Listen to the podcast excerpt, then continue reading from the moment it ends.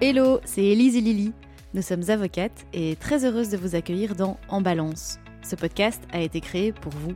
Il est né du constat qu'il est parfois difficile, dans notre milieu professionnel, d'avoir accès aux autres et à leur expérience personnelle avec le métier, alors que cela constitue selon nous un élément crucial pour faire les bons choix et s'orienter dans la voie qui nous convient.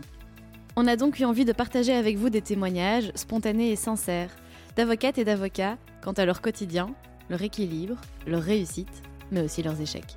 Notre objectif, c'est que ce podcast puisse servir de source d'information et peut-être d'inspiration pour tous ceux et celles qui se questionneraient sur la profession d'avocat ou qui souhaiteraient s'enrichir d'autres parcours. Pour ce quatrième épisode, nous avions envie de parler d'entrepreneuriat. Car oui, la profession d'avocat, ce n'est pas que rédiger des conclusions et aller plaider.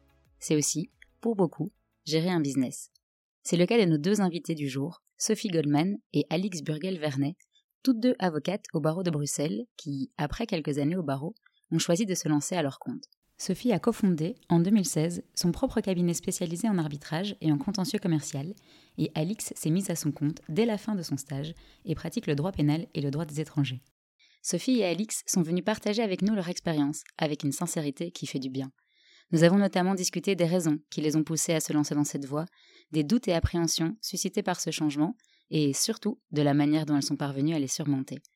Nous les avons aussi interrogées sur certaines questions concrètes et pratiques, mais néanmoins importantes, telles que les différentes possibilités qui existent pour développer au mieux sa clientèle, ou encore la détermination et la fixation des honoraires.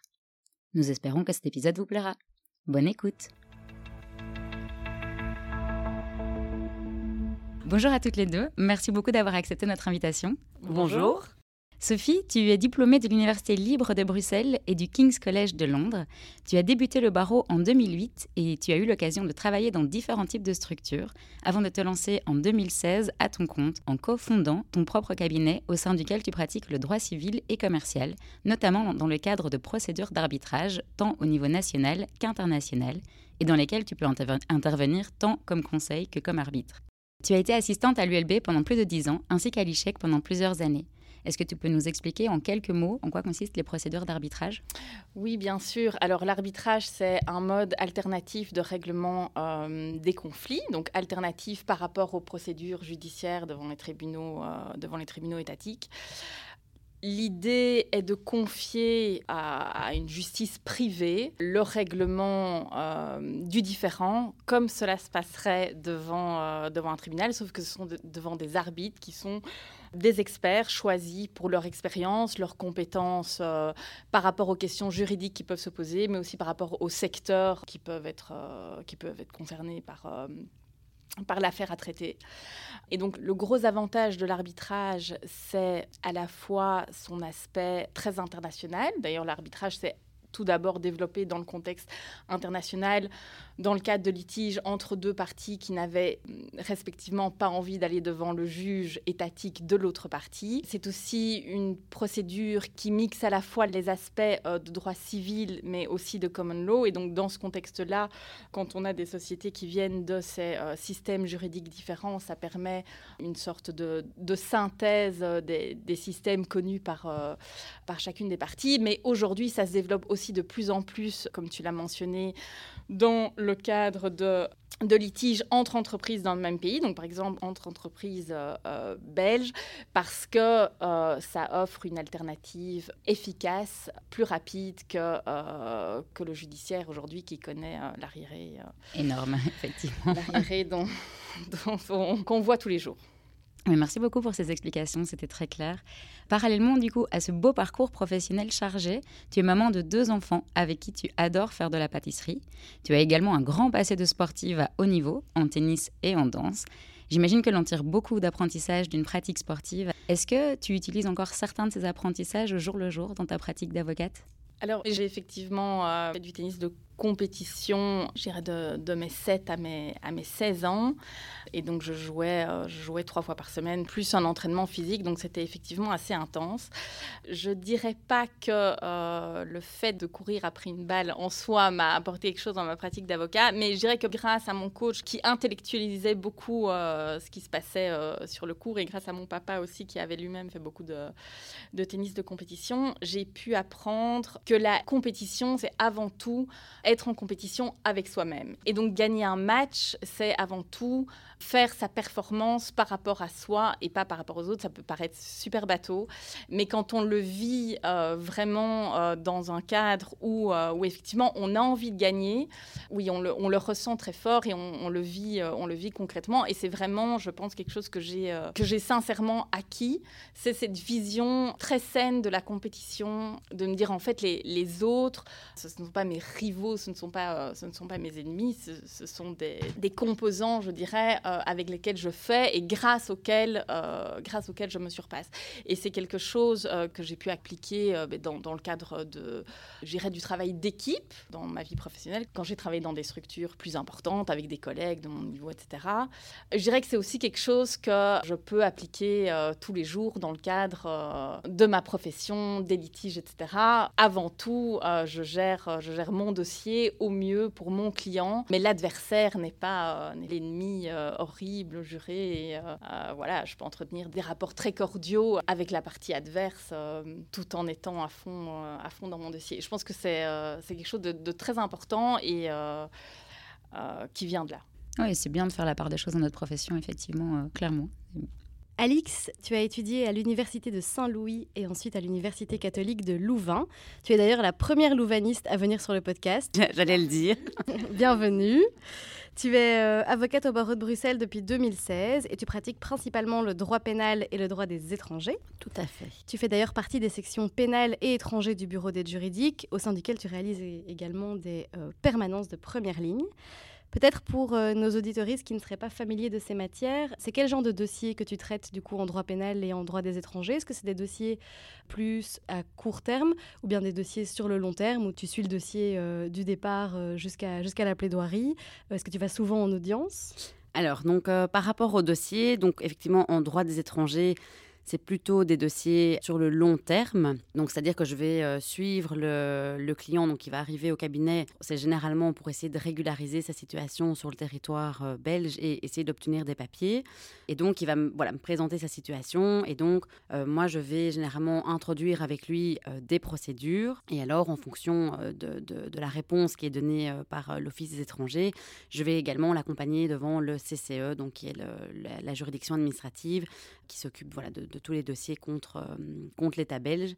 Euh, donc c'est vrai que les dossiers en étranger, c'est souvent des, euh, des dossiers sur le long terme. Et alors, en droit pénal, ça dépend. J'ai des clients qui vont venir une fois au cabinet avec un dossier, une problématique, et après, ben, je n'en entends plus parler. mais la plupart du temps, malheureusement, ils reviennent. Et donc, c'est vrai que j'ai des clients qui sont de longue date, malheureusement, parce qu'ils sont récidivistes. Mais donc, voilà, disons qu'en pénal, ça peut être un petit peu plus ponctuel qu'en étranger. Ok, je vois. Tu es également coprésidente de la commission de surveillance de la prison de Saint-Gilles et membre depuis 2015 de l'Observatoire international des prisons. Un quotidien professionnel euh, assez rempli donc euh, et surtout assez engagé pour des causes qui, euh, j'imagine, te sont chères. Oui, c'est vrai que parfois je me dis que je fais plus de travail bénévole que, que de travail payant. Mais voilà, effectivement, ça tourne un petit peu toujours autour de, voilà, de la prison. C'est vrai que depuis, je dirais, l'université, c'est vraiment un combat, entre guillemets, que je mène sur plutôt l'abolition de la prison. Euh, ce qui est parfois un peu un non-sens justement dans ma pratique, vu que comme je fais du droit pénal, je vais souvent du coup en prison et je dois défendre des, des, clients euh, et éviter qu'ils aillent en prison. Donc parfois j'ai un peu le sentiment que je participe à ce système pénal que je n'aime pas du tout. Donc parfois c'est un petit peu contradictoire de me dire, ben voilà, je me bats contre un système et finalement j'en fais absolument euh, partie. Mais bon, voilà, je pense que c'est quand même toujours important euh, de garder un peu ces idéaux euh, en tête et aussi dans la pratique, même si je pense que l'abolition de la prison ne sera pas pour tout de suite, malheureusement, mais on s'y attelle. Et plus personnellement, tu joues au foot depuis plusieurs années. Nos auditoristes vont vraiment se dire qu'on n'invite que des footballeuses sur le podcast. Euh, et tu nous as confié être une passionnée euh, de voyage et de découverte. Tu as d'ailleurs fait un long voyage de plusieurs mois avec ton mari l'année dernière en sac à dos. Ça t'a fait du bien de prendre une pause après quelques années au barreau? Ah oui, un bien fou. Et je me suis dit que voilà, je, recommencerai dans quelques années. Euh, très certainement, parce que ça a été une pause qui tombait bien, mais surtout qui m'a montré que je pouvais partir quelques mois et qu'au final, voilà, tout tournait. donc ouais, vraiment, je, le referai certainement dans les prochaines années. Ouais, c'est parfois important de sortir un petit peu la tête de l'eau et se rendre compte que le monde tourne sans nous et qu'en fait on peut profiter de la vie tout en revenant à nos occupations euh, une fois qu'on revient de voyage. Oui, tout à fait. Vraiment, euh, en tout cas, je me suis vraiment rendu compte qu'effectivement, ben, je retrouvais mes clients à mon retour. Euh, et surtout, en fait, que ben, oui, la vie, c'était pas que le boulot. Euh, donc voilà, ça a permis de remettre un petit peu l'église au milieu du village et se dire, ben, voilà, il y a d'autres choses que le travail. Donc, ouais, très bonne expérience. On vous a invité aujourd'hui pour que euh, vous partagiez vos expériences en tant qu'avocate indépendante, au sens propre du terme. On sait que la profession d'avocat, c'est une profession libérale. Donc dès le départ, on est indépendant de par notre statut. Mais très souvent, les avocats évoluent au sein d'une structure, surtout au début, ne fût-ce qu'en raison bah, de la nécessité et de l'obligation d'être supervisés pendant les premières années par un maître de stage. Certains choisissent ensuite de continuer à évoluer au sein de la structure, euh, soit de la structure existante ou un cabinet différent, souvent sous un statut de collaborateur, rémunéré soit à l'heure, soit au forfait. Et d'autres préfèrent, immédiatement à la fin de leur stage ou après quelques années de barreau, se lancer à leur compte. Alors ça peut être se lancer seul, mais ça peut aussi être créer sa propre structure, le cas échéant avec d'autres, mais en tout cas devenir d'une certaine manière son propre patron. C'est votre cas à toutes les deux, puisque Alix, euh, tu t'es lancée seule à ton compte, et toi, Sophie, tu as créé ton cabinet il y a quelques années où tu es associée. Pourriez-vous un petit peu nous parler du coup des circonstances dans lesquelles vous vous êtes mise à votre compte? Est-ce que c'était euh, une décision, un choix réfléchi, ou est-ce que c'était euh, une opportunité qui s'est présentée à vous et que vous avez saisie? Euh, bon, moi, c'est quand j'ai commencé euh, le, métier euh, d'avocate, c'est vrai que j'avais toujours en tête que je voudrais pouvoir gérer mes dossiers et être assez indépendante au, sens du terme. Donc, j'avais pas vraiment réfléchi à la question, en tout cas, de après mon stage, qu'est-ce que je fais? Est-ce que je me lance? Ou est-ce que je, voilà, je continue à collaborer? Mais il se fait qu'en fait, j'ai eu une super opportunité. C'est que mon ancien patron de stage, en fait, a arrêté le barreau pour se lancer dans, dans la magistrature. Et en fait, il m'a proposé, dans ce contexte-là, de reprendre en fait son cabinet. Donc voilà, ça a été un petit peu euh, l'opportunité que, que j'ai saisie. Alors évidemment, ben, j'ai quand même un petit peu réfléchi parce que c'était assez stressant de me dire que j'allais me lancer euh, ben, voilà, comme ça après, euh, après seulement trois ans de, stage. Mais en tout cas, j'ai saisi l'opportunité en me disant ben, ça va se présenter qu'une fois. C'est vraiment, c'est vraiment une, voilà, une bonne chose qui, qui se passe. Et donc, c'est voilà, comme ça qu'en fait, je, je, me suis décidée. c'est vraiment parce que j'ai eu cette opportunité-là et que ça, les choses se mettaient bien. Donc, donc finalement, ça s'est fait assez naturellement. Et c'est dans quel type de structure du coup que tu évolues? Tu es, resté dans le cabinet du coup avec d'autres personnes autour de toi, mais tu es à ton compte avec tes propres clients. Oui, c'est ça. Donc euh, je suis toujours dans le même cabinet euh, dans lequel donc j'ai commencé mon stage. Euh, donc c'est un tout petit cabinet où on est huit avocats. Euh, et chacun euh, gère ses dossiers. Et bien sûr, comme on fait des matières qui sont assez similaires, mais avec chacun un peu nos particularités, quand on a une question, par exemple, en droit de la, famille, par exemple, euh, là, on va renvoyer ou demander à, voilà, l'avocate qui pratique le, droit de la famille au sein du cabinet. Ok. Et toi, Sophie, dans quelles circonstances tu t'es dit que tu allais te lancer? Alors moi, en fait, je me suis lancée avec euh, celui qui était euh, à l'époque mon patron et qui avait, été, euh, qui avait été mon maître de stage. Donc moi, en fait, j'ai commencé dans un gros cabinet et puis au bout d'un peu moins de deux ans, j'ai voulu rejoindre un autre type de structure parce que j'avais pas trouvé euh, mon épanouissement dans le, dans le type gros cabinet. Et j'ai rejoint donc le, cabinet qui s'appelait à l'époque Tossens et Priou. Et j'ai été euh, j'ai fini mon stage chez Jean-François Tossens. Puis euh, je suis je suis restée. Je suis devenue sa collaboratrice. Et puis au bout de quelques années Jean-François a fondé avec d'autres le cabinet Strelia où je l'ai suivi en tant que collaboratrice. Donc j'ai commencé en 2008 j'ai commencé chez Jean-François en 2008 2010. Et en 2016, ça faisait trois ans qu'on était chez Strelia. Il a eu envie de retourner vers quelque chose de beaucoup plus euh, personnel à lui et à, ceux et celles avec qui il s'embarquerait. Et donc, il m'a proposé à ce moment-là de quitter Strelia et de fonder euh, un, cabinet boutique. C'était aussi une période où euh, on s'orientait de plus en plus vers la spécialisation du contentieux commercial complexe, comme on dit. Donc, nous, on ne traite pas un très grand volume d'affaires, mais on traite des affaires d'un certain volume et aussi une orientation euh, de plus en plus vers l'arbitrage. Et donc, on a vraiment eu envie de faire un cabinet orienté là-dessus pour continuer notre développement.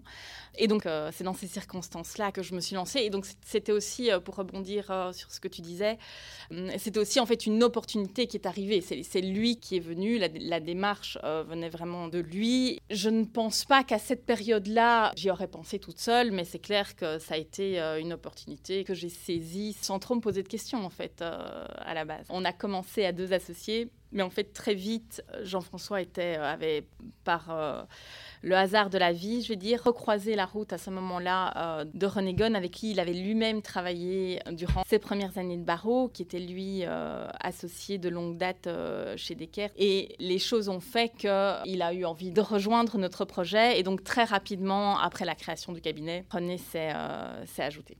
C'est vraiment très chouette cette dimension humaine, des gens qui se rencontrent à un moment dans la vie et qui euh, après finissent par créer quelque chose de ben, global ensemble. Euh, oui, oui, tout à fait. Et le fait que Jean-François ait lui-même eu, à un moment donné, la relation que j'ai eue avec lui, euh, lui-même avec René, c'est assez sympa, effectivement. Du coup, ça me pousse à te poser la question comment tu as vécu le, passage du statut de sa collaboratrice au fait de devenir en fait associée? J'imagine que ça a fait évoluer votre relation à tous les deux, mais aussi toi, la place que tu as dû trouver à ce niveau-là, qui était une nouvelle place que tu devais inventer.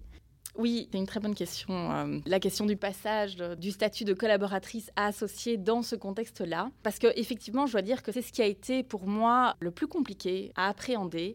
Je veux dire que le fait de se lancer avec son ancien patron, apportait beaucoup d'avantages et de, confort, et sans doute moins de prise de risque, évidemment, que de se lancer euh, euh, tout seul ou avec des gens de son âge. Mais le revers de ça a été effectivement le challenge d'arriver à faire évoluer la relation vers une relation d'association. Et je pense que la personne qui a eu le plus dur à passer le cap, en fait, c'est moi moi-même, de me percevoir comme son associé et pas comme sa collaboratrice, et surtout de faire en sorte que les autres me voient euh, moi-même maintenant comme une associée et plus comme la collaboratrice de Jean-François. Et toi, Alix, euh, ça a probablement été un petit peu plus euh, naturel pour toi de te mettre à ton compte. Je pense que dans ta matière, et corrige-moi si je me trompe, c'est aussi plus fréquent de se mettre rapidement seul, ou en tout cas d'avoir rapidement ses propres clients et de ne plus évoluer au sein d'une structure. Ben oui, tout à fait. Donc c'est vrai que, en tout cas, quand je vois dans mon groupe d'amis qui ont commencé le stage du barreau avec moi, c'est vrai que la plupart se sont soit lancés à leur propre compte, ou alors ont carrément quitté le, barreau pour aller plutôt donc du côté de la magistrature et plutôt au parquet.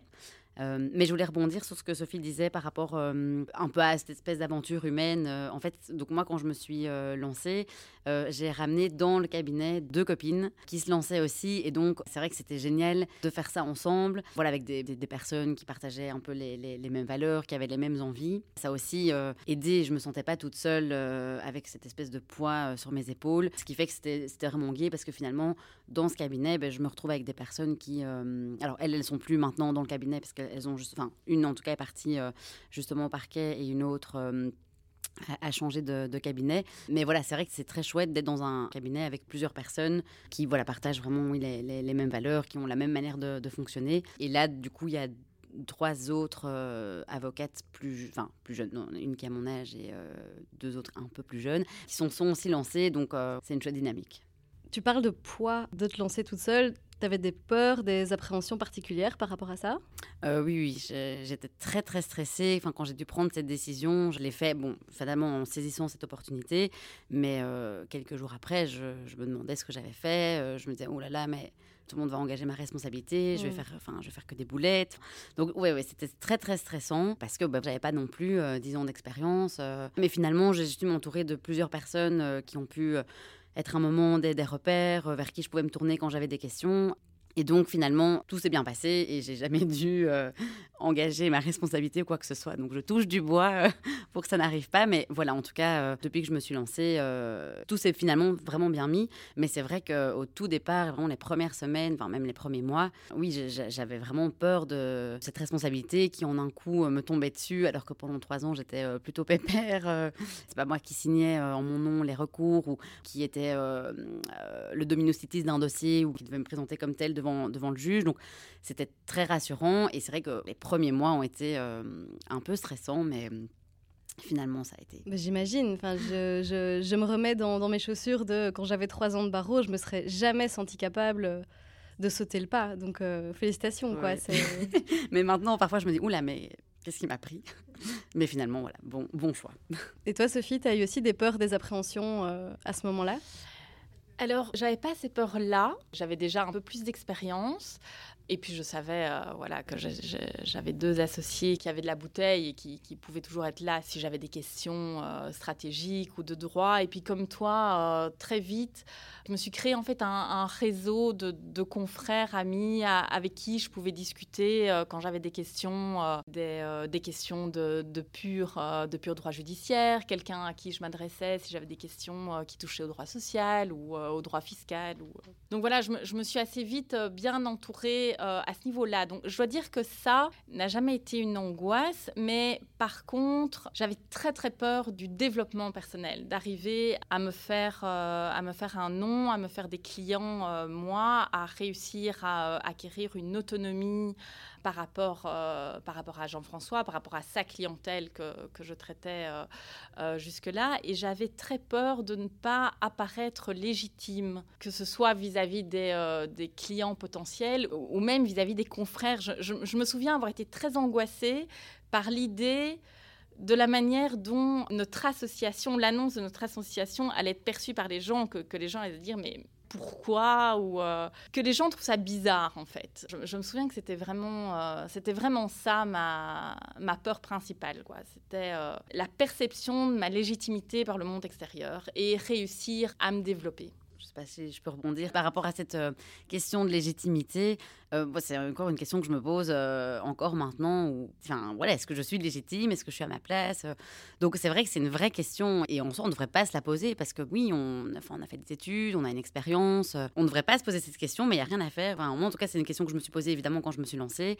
Et encore maintenant que je me pose, alors que voilà, j'ai ma petite pratique euh, et que finalement, tout se passe bien. Mais c'est vrai que c'est très dur. Je trouve que c'est parfois aussi très dur quand on on travaille justement dans un milieu euh, où il n'y a rien à faire, il y a un peu de la compétition, il y a euh, certains qui ont plus tendance à se montrer. Euh. et donc, c'est vrai que parfois, quand on discute avec d'autres avocats, on se dit Oula, mais ok, lui, il a eu tel dossier, tel résultat, waouh. Et donc, c'est vrai qu'on a souvent, enfin, moi en tout cas, j'ai tendance souvent à me, à me comparer, ce qui ne devrait pas du tout être le cas. Et donc, parfois, à me dire Ouf, mais, ok, moi, est-ce que j'ai ma place ici, quoi? Oui.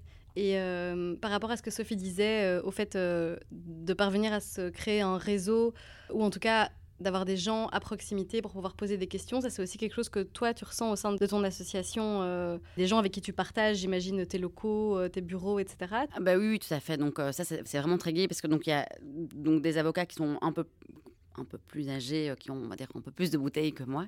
Et donc, oui, dès que j'ai une question, euh, ou même j'ai envie d'échanger sur un dossier euh, parce que j'ai eu telle décision et que je voudrais un peu voir quelle serait la meilleure stratégie, oui, oui, je peux vraiment compter sur eux. donc, au sein du cabinet et alors en dehors, j'ai fait en sorte d'avoir un, un réseau avec des avocats qui sont plus âgés ou parfois même du même âge, à qui je peux évidemment poser mes questions échanger. Et donc ça, c'est vraiment précieux. Et donc, même si on se lance seul, en fait, on n'est jamais seul dans, dans, dans, ce métier. Et voilà, c'est ça qui est très, très chouette aussi. Et réciproquement, est-ce que vous vous rendez compte que vous n'êtes pas la seule à parfois avoir des questions et que vous êtes vous aussi sollicité pour répondre à des questions de confrères ou consoeurs euh, qui parfois euh, hésitent ou ont besoin de brainstormer sur un dossier? Oui, alors très souvent.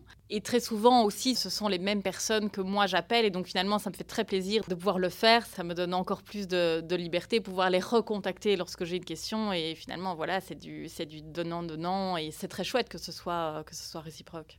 Oui, effectivement, c'est vraiment donnant-donnant. Et c'est vrai que moi, comme j'ai la particularité de pratiquer deux matières, du coup, c'est génial parce que, effectivement, mes confrères en droit pénal euh, qui ne touchent pas grand-chose en droit des étrangers, ben, généralement, on m'appelle. Et donc, ça, c'est très gai parce que j'ai un peu l'impression d'être la personne de référence pour cette matière. En tout cas, voilà, vis-à-vis de mes collègues en, droit pénal. Et alors, souvent, c'est un peu la, réciproque en droit des étrangers où, effectivement, ben, généralement, les étrangéristes font pas beaucoup de droit pénal. Donc, pareil, quand ils ont des questions euh, dans, cette matière, ben, généralement, ils me, ils me la posent. Donc, ça, c'est très gai. Et c'est de me dire, ben, maintenant, je peux moi aussi répondre à des questions et euh, donner mon avis, euh, euh, proposer des pistes de réflexion, solutions. C'est quand même assez gratifiant. J'aimerais rebondir sur quelque chose que tu as dit euh, un peu plus tôt, quand tu as parlé du fait que quand tu étais stagiaire, tu étais un peu planqué euh, au niveau responsabilité et tout ça. On a peut-être parfois tendance, peut-être moins du coup dans les matières que tu pratiques, mais euh, quand on fait du droit civil ou du droit commercial, à se complaire dans, cette, dans ce statut de collaboratrice, dans la mesure où la responsabilité finale ne, pèse pas sur nous, où il y a quand même du coup beaucoup d'avantages. Hein, on a une rémunération qui est si elle n'est pas fixe, en tout cas euh, prévisible, tout ça. Est-ce que, par rapport à votre expérience, vous estimez que les avantages qu'on a en tant que collaborateur, ils disparaissent quand vous passez euh, à votre compte ou en tant que partenaire? Et si les avantages disparaissent, est-ce qu'il y en a d'autres qui euh, apparaissent par la suite? C'est vrai que quand on est collaborateur ou stagiaire, ben oui, il y a ce côté euh, où c'est pas nous qui prenons les décisions et donc il y a effectivement ce côté un peu plus planqué à ce niveau-là. Euh, maintenant, moi, c'est justement quelque chose que j'aimais pas euh, quand j'étais stagiaire, c'est que c'est pas moi qui gérais de A à Z. C'était un peu frustrant parfois parce qu'il y avait des choses où je me disais tiens, moi j'aurais peut-être fait autrement, ou j'ai envie de plus, par exemple, persévérer euh, dans tel ou tel dossier et j'en avais pas toujours la possibilité parce que c'était pas ce qui m'était spécialement demandé. Donc, c'est vrai qu'en fait, très vite en commençant mon stage, et je pense va de stage pourra, pourra le confirmer si on lui demande, mais j'avais le sentiment que voilà, j'avais moins envie vraiment de prendre les décisions euh, ou voilà, en tout cas de plus m'investir. Mais bon, c'est vrai qu'il y avait le, côté très gai de se dire, ben, à la fin du mois, on a effectivement euh, notre petit salaire qui rentre, qui est plus prévisible. Mais cet avantage-là, euh, ben, il est moindre par rapport euh, voilà, à, cette indépendance qu'on a et au fait qu'on peut vraiment gérer nos dossiers de A à Z, prendre les décisions qu'on veut, qui nous semblent pertinentes. Et aussi parfois, savoir dire à un client, en fait, ça, je ne vais pas le faire parce que soit ça n'a pas d'intérêt ou ça n'aura pas de résultat et je le sais. Ça, c'est pour moi le plus gros avantage et donc qui surpasse, on va dire, le fait de euh, parfois ne pas toujours savoir ce qu'on va gagner à la fin du mois. Et toi, Sophie, tu partages euh, la vie d'Alix? Oui, moi j'avais plutôt compris la question euh, de la planque, pas tellement par rapport à la question financière, mais par rapport à la stratégie du dossier et au, risque de se, de se, planter ou non sur la gestion stratégique du dossier, quoi qu'il faudrait encore définir ce que ça voudrait dire se, se planter, se planter ou pas. Je pense qu'il y a mille et une façons de gérer un dossier sans doute que vous prenez dix avocats, les dix avocats ne vont pas traiter le dossier de la même manière. Alors, qui a raison, qui a tort Sans doute que l'issue, euh, du dossier euh, permet de le dire euh, à un moment donné, mais tout ça est quand même très relatif finalement. Mais je dirais que moi, je gérais déjà vraiment les dossiers, les dossiers de Jean-François, alors toujours en concertation avec lui et je le tenais toujours au courant euh, de l'orientation que j'allais choisir. Euh, par exemple, quand je débutais un, projet de conclusion, où on en discutait après, et si j'avais un, doute, etc., on pouvait bien évidemment euh, en discuter. Mais je dirais que j'avais déjà beaucoup de, réflexions stratégiques, donc j'étais pas stressée par ça. Après, je dois dire qu'une fois que je me suis vraiment lancée toute seule dans un dossier, là, je me suis rendu compte que le fait de le faire avec un backup derrière et le faire sans backup derrière, c'était quand même différent. Donc j'ai plus je dirais que je ne craignais pas ça en, passant le cap, mais que je me suis rendu compte de ça une fois lancé. Mais en même temps, euh, je, trouve que ça, fait partie, euh, comme tu disais, Alix, euh, du métier de gérer son dossier en ce compris dans les aspects stratégiques, gestion de la clientèle également, gestion des, des, honoraires. Tout ça fait partie du métier et le faire soi-même, pour soi, selon sa manière d'appréhender les choses, c'est très satisfaisant. Et je dois dire, j'avais énormément euh, appris. Et je me suis rendu compte, donc j'avais acquis euh, le, style finalement de la personne pour qui je travaillais. Et je me suis rendu compte, lorsque je suis passée associée et que j'ai eu mes propres dossiers, ben, en fait, de temps en temps, je me suis dit, euh, j'ai le droit de m'écarter de ce style. Pas parce que je pense qu'il est mauvais, mais simplement parce qu'il ne me ressemble pas. Et ce n'est pas moi, ce n'est pas ce que je ressens qu'il faut faire dans, mon fort intérieur. Et donc, je, je m'en écarte et je choisis ma propre manière de gérer la stratégie. Ou, euh, moi, j'ai trouvé ça très, très satisfaisant et très chouette si cette responsabilité, j'entends bien qu'elle vient selon toi avec toute une liberté et tout un, tout un aspect super positif. Mais je me demande, de ma position à moi de collaboratrice, où je suis bien contente quand j'envoie un mail, de savoir qu'il a été relu et que je ne stresse pas de recevoir une réponse, euh, mais euh, vous dites complètement n'importe quoi. Euh, est-ce que ça, c'est pas quand même un stress en plus que lorsqu'on produit quelque chose qui vient de notre de notre cerveau que personne n'est passé derrière, on peut parfois se dire en fait est-ce que je passe pas à côté de quelque chose d'énorme? Évidemment, évidemment, c'est un stress en plus, des angoisses. Euh, moi, ça m'est arrivé de pas dormir, d'angoisse, d'avoir fait une erreur euh, stratégique ou autre. Euh. Oui, évidemment, c'est du stress, c'est du stress en plus, c'est sûr. Après, je suis quelqu'un de relativement stressé de nature, donc à titre personnel, ça n'a pas changé grand grand chose à ma manière d'être. Mais oui, oui, c'est certain. Et en termes d'organisation, euh, parce que donc vous dites toutes les deux que vous vous sentez en tout cas plus libre dans la manière dont vous abordez le travail, mais est-ce qu'en termes pratico-pratiques, euh, vous vous sentez aussi libre de prendre du temps off? Donc toi, Alix, euh, donc tu es partie plusieurs mois avec ton mari voyager, on en a parlé au début d'épisode. Comment tu t'es organisée par rapport à ça? Tu as dû trouver des remplaçants, j'imagine, pour tes dossiers? Oui, tout à fait. Donc, euh, j'avais eu la chance d'avoir euh, une consoeur donc, qui a pu euh, reprendre mon téléphone, qui a pu lire mes mails, donc qui a pu aussi faire un peu le dispatching dans, dans, les dossiers. Alors, c'est vrai que quelques mois avant ou quelques semaines, j'avais quand même fait attention de ne pas non plus augmenter ma charge de travail et donc j'avais pris en tout cas moins de moins de dossiers. Ça, j'ai eu vraiment la chance de pouvoir bien m'organiser. Mais donc, ça a demandé effectivement une organisation parce qu'il bah, n'était pas question de partir et tout laisser en plan. Mais donc, ce qui a été rassurant, c'est que je sais que j'avais toujours des personnes qui, auraient pu euh, m'aider d'une manière ou d'une autre. Mais donc, oui, ça a demandé quand même un petit peu d'organisation puisque j'ai voilà, pas de, de, collaboratrice ni rien, donc euh, en tout cas interne. Mais voilà, tout s'est bien mis. Et tu as un secrétariat? Non, non. Oui, c'est ça. Donc, il y a vraiment juste ton téléphone. oui, j'ai juste mon téléphone et ma, boîte mail. Et donc, euh, oui, non, pas de secrétariat, pas d'infrastructure euh, de, ce type. Et toi, Sophie, tu arrives parfois à déconnecter?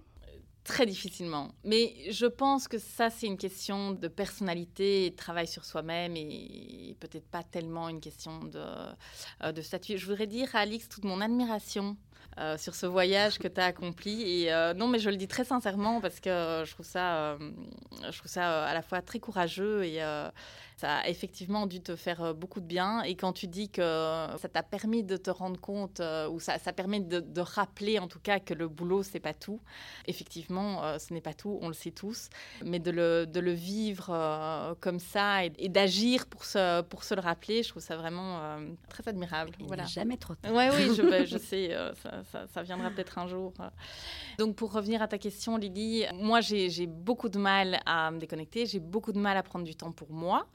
Mais je dois dire que le fait d'avoir cette liberté de pouvoir le faire, le fait de se dire que ça ne dépend que de moi, m'apporte énormément d'épanouissement en fait. Et le fait aussi de travailler parce qu'on a décidé de le faire pour soi, pour son développement, plutôt que parce que quelqu'un euh, vous demande de venir au cabinet, c'est effectivement un, monde de différence. Et donc voilà, moi j'ai effectivement euh, beaucoup de mal à me déconnecter, mais je dois dire que ce mal est aussi lié au fait que je suis euh, passionnée par ce que je fais. Et donc finalement, en fait, passer du temps à ça, très souvent me dérange que parce que je ne suis pas à ce moment-là avec mes enfants et mon mari. Mais autrement, euh, moi, je, euh, j'adore ce que je fais.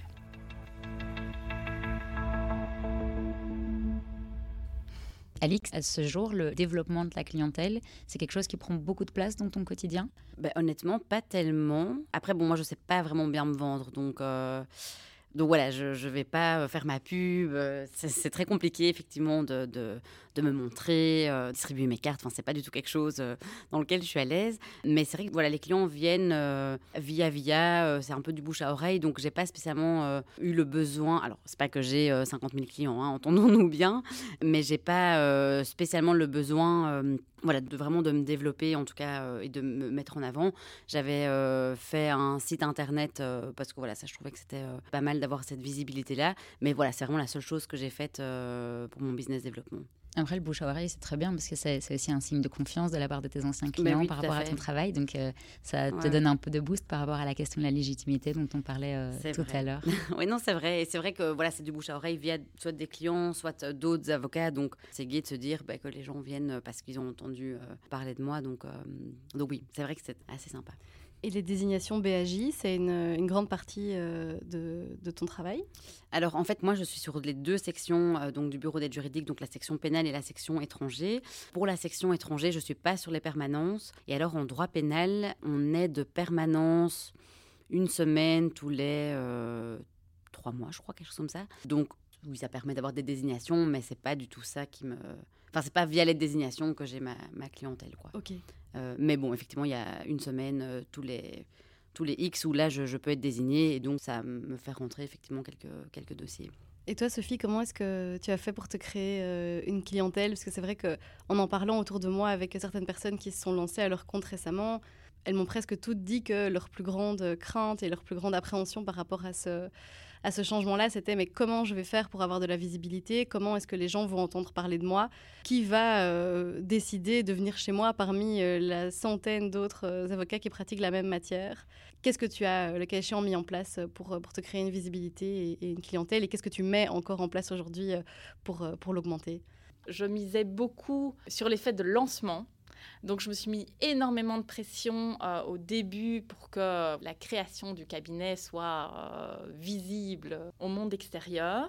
Et sur la question plus générale, euh, comment est-ce que je fais activement? Il se fait que par hasard, j'ai développé un certain courant d'affaires justement via des confrères et, des consoeurs notamment basés à l'étranger, qui me renvoient leur contentieux, euh, contentieux en Belgique ou le cas échéant en arbitrage. C'est vrai qu'en arbitrage, le renvoi de dossiers entre confrères est assez, est assez courant. J'ai aussi des, des, confrères en Belgique qui ne font pas d'arbitrage et puis il se fait que voilà, il y avait une clause d'arbitrage dans le contrat de leur client qui, qui vient les consulter qui se sentent pas de gérer la procédure tout, tout seul. Donc soit ils me renvoient le dossier, soit ils me demandent d'intervenir comme conseil. Après, je voulais juste dire le, le business développement, ce n'est pas que se vendre directement et distribuer des cartes. Il y a, plein d'autres aspects. Par exemple, moi, j'écris, je publie pas mal, je parle, je parle à des conférences. Euh, tout ça, c'est en réalité euh, du business développement, alors qu'il n'a pas vocation première à attirer, euh, du business ou pas. Mais en tout cas, il ne faut pas le faire comme ça parce qu'on on ne sait jamais sentir directement l'influence que ça a. Mais c'est clair que ça fait partie des choses qui vous permettent, comme tu disais, ben, d'être visible, de se faire connaître, de faire en sorte que son nom circule, d'apparaître comme quelqu'un de, de, sérieux. Euh, donc voilà, tout ça, c'est en réalité euh, du business développement. Le fait euh, d'être actif dans des associations, que ce soit par exemple la conférence du jeune barreau, pour ceux qui aiment ça. Moi, je suis très, très active dans, au qui est le centre belge d'arbitrage. Tout ça, c'est en réalité du business développement. Et du coup, en parlant de développement euh, du business, etc., comment on définit ce qui est juste et approprié en termes d'honoraires? C'est de nouveau aussi, c'est un peu lié à la question de légitimité parce que si on vise trop faible, euh, ça nous décrédibilise évidemment. Mais après, si euh, on n'a pas d'énormes coûts derrière, par exemple, tu disais, Alix, tu n'as pas de, de, secrétariat par exemple, ou de collaborateur, enfin de stagiaire, tu n'as pas de coûts à justifier. Donc comment on fait? Et est-ce qu'à un moment donné, on se sent plus à l'aise sur ce point? Donc effectivement, la question des honoraires, c'est très très difficile. Euh, enfin, je trouve que c'est une des parties les plus compliquées euh, de ce métier. Effectivement, comment on justifie euh, des honoraires en fonction des revenus aussi des clients, en fonction du type de dossier. Donc bon, moi j'ai la particularité aussi de travailler beaucoup dans le cadre de l'aide juridique. Donc ça, au moins ça règle la question. c'est très facile. Les clients doivent juste m'apporter les documents qui prouvent qu'ils peuvent rentrer dans les conditions. Et une fois que j'ai ma désignation, ils, voilà, ils ne doivent évidemment rien payer. Et moi, je suis payée un an après euh, la, clôture de mon dossier. Alors, il y a beaucoup de gens qui hum, dévaluent un peu euh, les, les avocats prodéo. Mais moi, je trouve que c'est très pratique parce que du coup, ça permet de travailler vraiment de manière complètement indépendante, en sachant qu'on sera payé de toute façon d'une manière ou d'une autre, et sans devoir demander des honoraires euh, aux clients. Moi, c'est quelque chose finalement qui parfois me rassure presque. mais donc, pour les, clients, on va dire payants, moi, c'est vrai que dans mes dossiers, je vais plus travailler plutôt au forfait parce que je trouve c'est très compliqué de pouvoir déterminer euh, le nombre d'heures euh, que je vais passer sur, euh, sur un dossier. Mais bon, il faut savoir qu'évidemment, hum, ma clientèle, pas des gens qui ont spécialement beaucoup, beaucoup de, de revenus. Donc, c'est toujours délicat puisque pour eux, parfois, c'est très compliqué de, de, payer. Mais en tout cas, voilà, moi, c'est vrai que pour moi, je trouve que c'est une des questions les plus, les plus compliquées. Quoi. Comment se faire payer de manière juste pour tout le travail qu'on fait J'ai pas encore vraiment la la réponse. Donc, euh, Et toi, Sophie, ça a été peut-être plus facile du fait que tu étais accompagnée dans cette tâche ou bien c'est aussi quelque chose... Euh, pas, pas, vraiment parce que, parce que je dois dire qu'une fois que j'ai eu dès, le début, j'ai eu mes propres dossiers et mes propres dossiers, ben voilà, je, fixais moi-même euh, mes honoraires ou ma méthode de facturation. Alors, c'est important euh, d'essayer de, viser juste pour reprendre euh, ton terme, mais finalement, c'est une, décision qui m'est revenue très très vite dans mes dossiers. Donc, je dirais pas que le fait d'avoir été dans, la situation dans laquelle j'étais aidait par rapport à ça. Je vais juste dire, c'est dingue à quel point on n'exerce pas de la même manière, on n'exerce pas le même type de dossier, on n'a pas le même type de clientèle, mais il y a plein de questions qui se posent exactement euh, dans les mêmes termes. Et je, te rejoins tout à fait quand tu disais que c'est vraiment la question, euh, la question compliquée. C'est vraiment difficile de savoir euh, d'abord quel type de formule proposer. les clients sont de plus en plus demandeurs, en tout cas pour mes types de, clients et mes types de dossiers, de forfait. donc ça, ça, devient vraiment très compliqué pour être attractif de proposer, de proposer un taux horaire.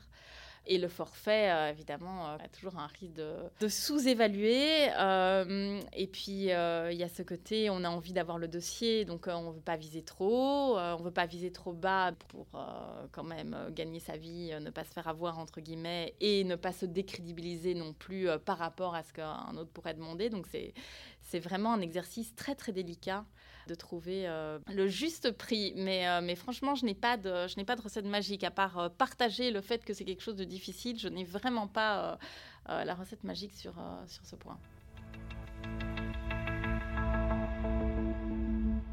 Vous, vous êtes du coup plutôt satisfaite de votre expérience en tant que en tant qu'avocate euh, indépendante euh, au sens où on l'entend euh, aujourd'hui. Mais est-ce que vous connaissez des gens dans votre entourage qui sont également mis à leur compte, qui sont également lancés dans cette aventure-là et qui auraient arrêté? Ben oui, tout à fait. Donc, une de mes anciennes collègues du bureau, elle, pareil, elle s'était aussi lancée, mais bon, elle avait eu aussi trois ans de stage bien, bien intense euh, et donc elle s'est lancée. Il y a un moment, elle, s'est rendue compte qu'elle n'en pouvait plus, que voilà, c'était beaucoup de, beaucoup de pression, qu'en fait, elle était plus convaincue par, euh, par ce qu'elle faisait. Donc oui, oui, elle a, elle a, elle a arrêté. Euh, elle est passée maintenant au, au parquet, mm. de l'autre côté de la force. Mais oui, oui, effectivement, moi, en tout cas, quand je compte les, les, personnes qui, étaient avocates, qui ont voulu se lancer, puis à un moment, qui ont arrêté, ben oui, il y en a quand même pas mal, quoi. Donc voilà, ça arrive. Et je pense effectivement qu'il n'y a rien à faire. Il y a cette question de un peu sécurité à la fin du mois, de ne pas avoir un, salaire fixe, euh, quand on a des projets euh, divers, que ce soit des projets familiaux ou autres, ça peut vraiment être un frein. Mais par contre, moi, en tout cas, tous les, les, les, jeunes, quand j'ai l'occasion de discuter avec eux, moi, je leur dis vraiment que enfin, se lancer, c'est vraiment génial. Euh, alors, ça a évidemment des désavantages et effectivement, c'est stressant, mais ça n'a pas de prix, euh, je trouve, par rapport à la satisfaction qu'on peut avoir euh, de gérer ses propres dossiers, comme on disait tout à l'heure. Donc, moi, c'est vraiment un conseil que je donne. Après, je sais que c'est pas fait pour tout le monde. je sais que j'ai des, des, confrères qui, eux, veulent plutôt rester justement collaborateurs, qui n'ont pas ce côté indépendant ou même commerçant, parce que finalement c'est presque, mmh. c'est presque ça, il faut être un peu euh, commercial, et qui préfèrent travailler dans une structure, dans un cabinet, et avoir ce statut de soit collaborateur et plus tard euh, associé, mais en tout cas qui voilà, ne se sentent pas du tout de se lancer vraiment euh, à leur compte. Quoi. Et c'est possible ça dans ta matière, et, et je te retournerai aussi la question Sophie, d'être collaborateur pour toujours et de jamais passer le cap? Bah oui, en tout cas, je connais quelques avocats qui ont toujours été collaborateurs. Donc, je pense que c'est tout à fait possible. Après, ça dépend de chacun, évidemment. Mais oui, oui, alors j'en connais pas beaucoup. C'est vrai qu'on est plutôt tous à se lancer vraiment à notre compte. Mais oui, oui, ça existe. Mais c'est plutôt rare, je dirais. Et toi, Sophie, est-ce que tu as un, avis là-dessus?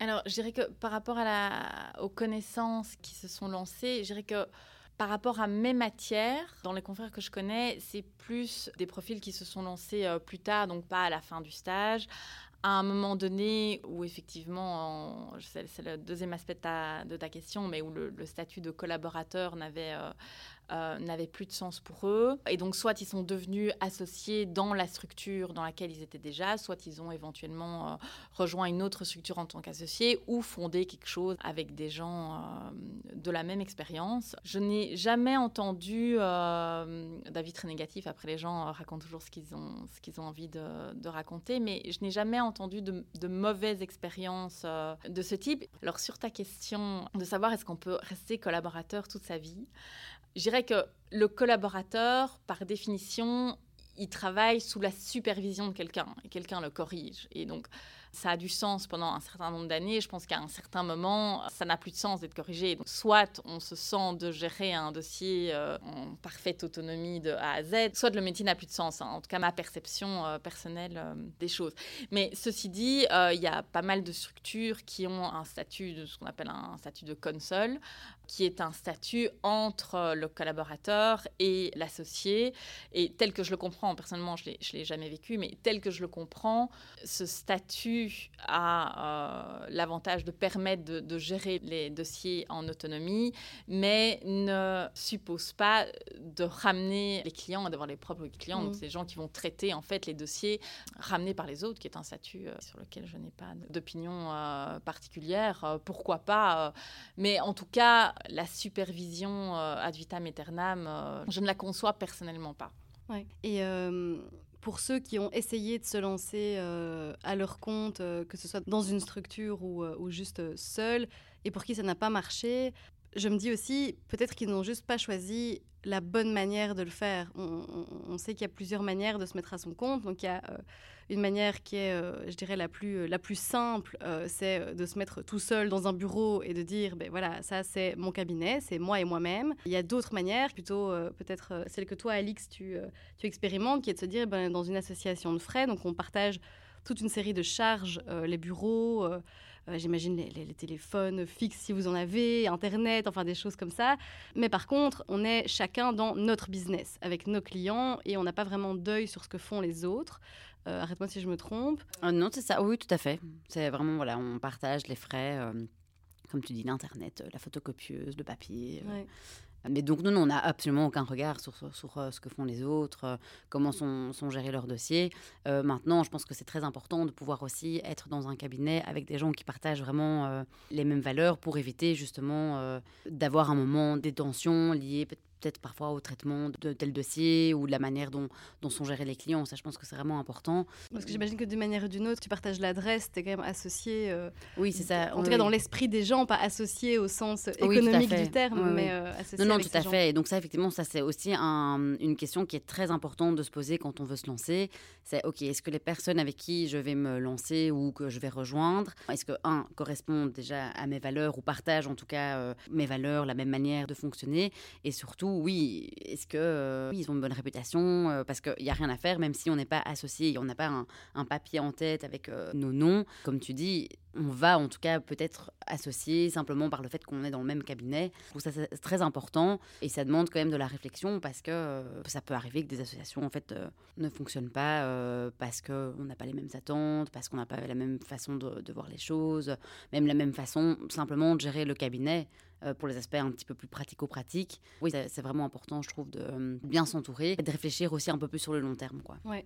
Et donc ça, c'est en effet la voie plus intermédiaire, mais il y a aussi évidemment la troisième voie qui est de devenir associé et donc de se mettre à son compte, dans une, soit dans une structure existante, euh, et donc de passer partenaire, hein, comme on dit souvent dans les cabinets internationaux, ou comme Sophie, toi tu l'as fait, de créer vraiment une structure à ton image au sein de laquelle tu seras ta propre patronne avec d'autres. Oui, tout à fait. Je pense en fait qu'il y a mille, euh, mille et une manières d'avoir un cabinet d'avocats. Donc il y a effectivement le, partage de purs frais, euh, comme, comme toi tu as fait, et il y a aussi la possibilité d'être en partage de frais, mais d'avoir ce papier en tête et ce nom, euh, ce nom commun. Et donc il y a derrière un véritable projet commun, mais c'est simplement financièrement, la manière de s'organiser, c'est que ben, chacun euh, récolte le fruit de son travail et on partage les, frais euh, uniquement. Puis il y a effectivement les modèles d'intégration et les modèles d'intégration peuvent également varier dans la manière de partager les bénéfices du travail de chacun. Donc je pense qu'il y a vraiment euh,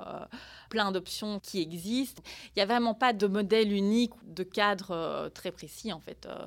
Chacun s'organise comme il veut, avec évidemment l'obligation déontologique de soumettre avant au bâtonnier le, contrat d'association ou les statuts. Je dis ça pour ceux qui, qui mmh. souhaitent se lancer. Mais voilà, il y a vraiment beaucoup d'options possibles et c'est effectivement très important de trouver euh, la bonne formule par rapport au projet qu'on a et aux personnes avec lesquelles on s'associe et que tout le monde soit sur la même longueur d'onde au moment de s'associer sur la manière dont on s'associe et dont on vit le projet, que ce soit au niveau euh, partage de valeur, au niveau euh, purement opérationnel ou sur les questions financières qui sont évidemment les plus délicates et ça, le sont, bah, le sont par nature, ça c'est sûr.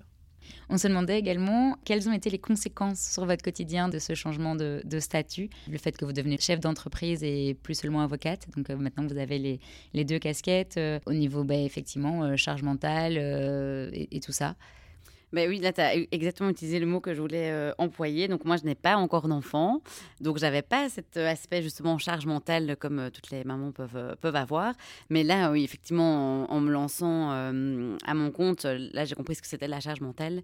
Et du coup, je pense que dans mon privé, du coup, mon pauvre mari, je ne sais pas s'il sera d'accord avec moi, mais je pense que c'est lui qui a complètement la charge mentale euh, dans le privé parce que, en fait, je me rends compte qu'il hum, n'y a rien à faire. On pense au dossier. Alors, euh, c'est pas que je, dors en pensant au dossier, mais euh, comme c'est moi qui suis responsable, je dois penser à tout. Donc, ça, c'est vrai que c'est un aspect, je trouve, du, du, métier qui est parfois épuisant de se dire qu'on doit penser à, oui, à, tous les aspects du dossier, ne pas oublier d'envoyer des mails, d'envoyer des rappels, ne pas oublier de vérifier telle chose à tel moment. C'est assez pesant. Mais bon, bah, ça fait partie du jeu aussi. Mais c'est vrai que ça, c'est quelque chose qui a beaucoup changé, en tout cas, euh, que j'avais évidemment pas du tout en étant, euh, en étant stagiaire. Donc, on revient un peu sur ce côté, peut-être parfois un peu planqué, entre guillemets, où on se dit, bon, bah, c'est de toute façon pas moi qui gère le dossier et c'est pas mon nom qui est associé. Donc, voilà. Mais, euh, mais là, oui, c'est vraiment un aspect, je trouve, qui est, qui est fatigant, quoi. Et toi, Sophie, tu en as un peu parlé tout à l'heure quand on parlait de faire la distinction, d'arriver à avoir du temps pour ta famille, parce que le temps que tu passais au travail, c'était du temps que tu n'avais pas pour ta famille. Est-ce qu'il y a d'autres conséquences que tu vois? Oui, tout à fait. Il y a un aspect dont on n'a pas euh, beaucoup parlé, c'est tout ce qui n'est pas euh, dossier et business développement. Tout le reste, euh, tous les aspects administratifs, facturation, gestion logistique, gestion des ressources humaines quand on en a, et gestion du bureau, quoi. Vraiment, comme disait, le côté chef d'entreprise gestion euh, relationnelle euh, au sein du cabinet. Tout ça, c'est effectivement euh, beaucoup de temps. Ça ajoute à la charge mentale. Moi, je veux dire, le côté administratif, c'est vraiment quelque chose de très, très pesant en ce qui me concerne. donc voilà, c'est tous des aspects qui viennent s'ajouter. Donc on a, on a beaucoup parlé de tout ce qui était fantastique dans, notre, dans notre beau métier. Il ne faudrait pas que tous nos auditeurs décident demain de se lancer à leur propre compte, plein d'illusions par rapport à, à ce que c'est, parce que c'est effectivement euh, hyper épanouissant. Je pense qu'on s'épanouit toutes les deux euh, dans ce rôle et dans ce mode de fonctionnement, mais euh, il ne faut pas négliger tous les autres aspects qui viennent se greffer à ça. Mais ça n'empêche que finalement, ce n'est pas ce qu'on préfère au quotidien. parfois, ça pèse également, mais au final, on n'aime pas facturer, mais on est content euh, quand l'argent arrive. On n'aime pas faire du business développement, mais on est super excité quand on a un nouveau dossier ou un nouveau client. Donc au final, tout ça fait partie de l'épanouissement et voir la, structure ou le projet euh, prospérer, se développer avec nous, ça fait partie du côté, euh, du côté positif. Donc voilà, il y a quand même des aspects parallèles au dossier qui prennent énormément de temps et qui font partie, pour rebondir à ce que tu demandais, qui font partie du temps consacré à notre métier, mais qui, sont, qui apportent quand même euh, euh, du positif. Et du coup, euh, rétrospectivement, et là, là, je pose la question à toutes les deux, et tu m'as donné la rampe de lancement pour te poser la question. Est-ce que vous êtes fière et ou satisfaite Je ne sais pas quel est l'adjectif le, plus, le plus adéquat pour définir ce passage de cap, ce changement de statut? Ben oui, quand même fière finalement euh, du chemin déjà parcouru et d'avoir euh, osé franchir euh, ce, cap. Oui, voilà, fière, je pense que c'est le, le mot. Satisfaite aussi puisque ben, je me réveille le matin et je suis contente d'aller au cabinet, de retrouver mes, mes, dossiers, mes collègues. Donc ça, je pense que c'est quand même une chance que j'ai et qui, je pense, n'est pas donnée toujours à tout le monde de se réveiller en, en étant content. Donc oui, je dirais fière et satisfaite. Et toi, Sophie? Alors aussi, euh, euh, beaucoup, de, beaucoup de fierté. Je suis à la fois fière de mon parcours euh, personnel, parce que comme je le disais en, début de discussion, j'étais très angoissée de ce passage, et donc je suis, je suis pleinement satisfaite et fière de la manière dont ça s'est déroulé, et je suis aussi, je suis aussi très fière de la manière dont la, structure elle-même s'est développée, parce que je pense qu'il y, avait un double parcours et un double challenge. C'était mon développement personnel, et puis c'était euh, faire de, ce projet euh, quelque chose euh, de florissant. Et je suis très fière de ce qu'on a, de ce qu'on a accompli ensemble. Et quand je dis ensemble, ce n'est pas que, que avec mes associés, c'est aussi avec les membres de notre équipe et notre fantastique collaboratrice qui est vraiment la meilleure du monde. Et ce n'est pas parce qu'elle est autour de la table que je le dis. Non, mais vraiment, ça fait partie de la fierté. C'est aussi le projet commun qu'on a réalisé et qui me rend très fière. Alors sur la question du momentum, évidemment aucun regret.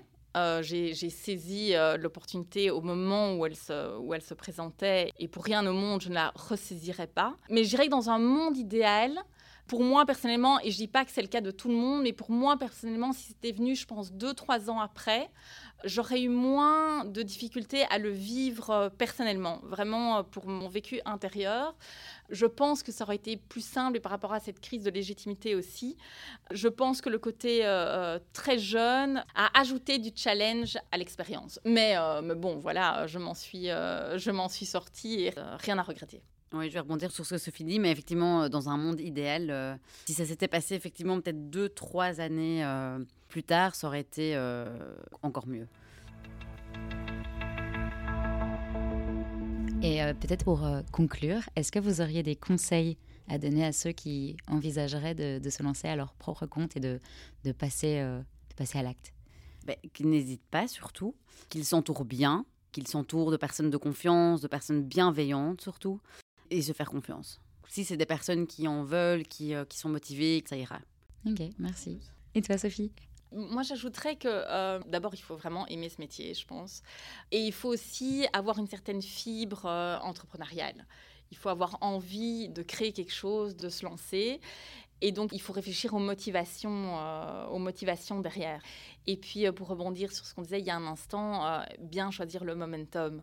C'est fantastique de, de, se lancer, c'est fantastique de le vivre, mais je pense qu'il y a aussi plein de choses à apprendre en tant que collaborateur. Et au plus on tire des choses de cette période de collaboration, au mieux pourra se passer la période euh, en tant que réel indépendant ou en tant qu'associé, mhm. selon la formule choisie. Et je pense que c'est vraiment très, très important de profiter de cette période et de se rendre compte aussi de la formation qu'on reçoit et pas seulement pendant le stage. Euh, on apprend toujours. Alors évidemment, moi je, continue à apprendre et durant ces six années euh, d'association, je pense que j'ai fait un bon euh, très très important. j'ai beaucoup appris. Mais effectivement, en tant que collaborateur, on a la chance d'être formé et ça, et ça c'est très important de, s'en rendre compte et d'en profiter, d'en tirer tout ce qui a à tirer à ce niveau-là avant de se lancer dans cette, euh, dans cette magnifique expérience pour, euh, pour ceux qui le souhaitent. Merci mille fois euh, à vous deux d'être venus, d'avoir pris le temps de partager vos expériences avec nous et avec nos auditoristes qui, on l'espère, seront peut-être inspirés et envisageront, suite à vos partages d'expériences, de sauter le pas et peut-être de sauter le pas aussi au bon moment et avec les bonnes personnes. On espère que cette expérience vous a plu également. Mais oui, merci beaucoup, c'était super. Merci pour l'invitation à toutes les deux. Merci à vous. Merci beaucoup de nous avoir écoutés. On se retrouve très vite avec de nouveaux invités. Si cet épisode vous a plu, n'hésitez pas à vous abonner à En Balance sur votre plateforme d'écoute favorite et à partager l'épisode autour de vous.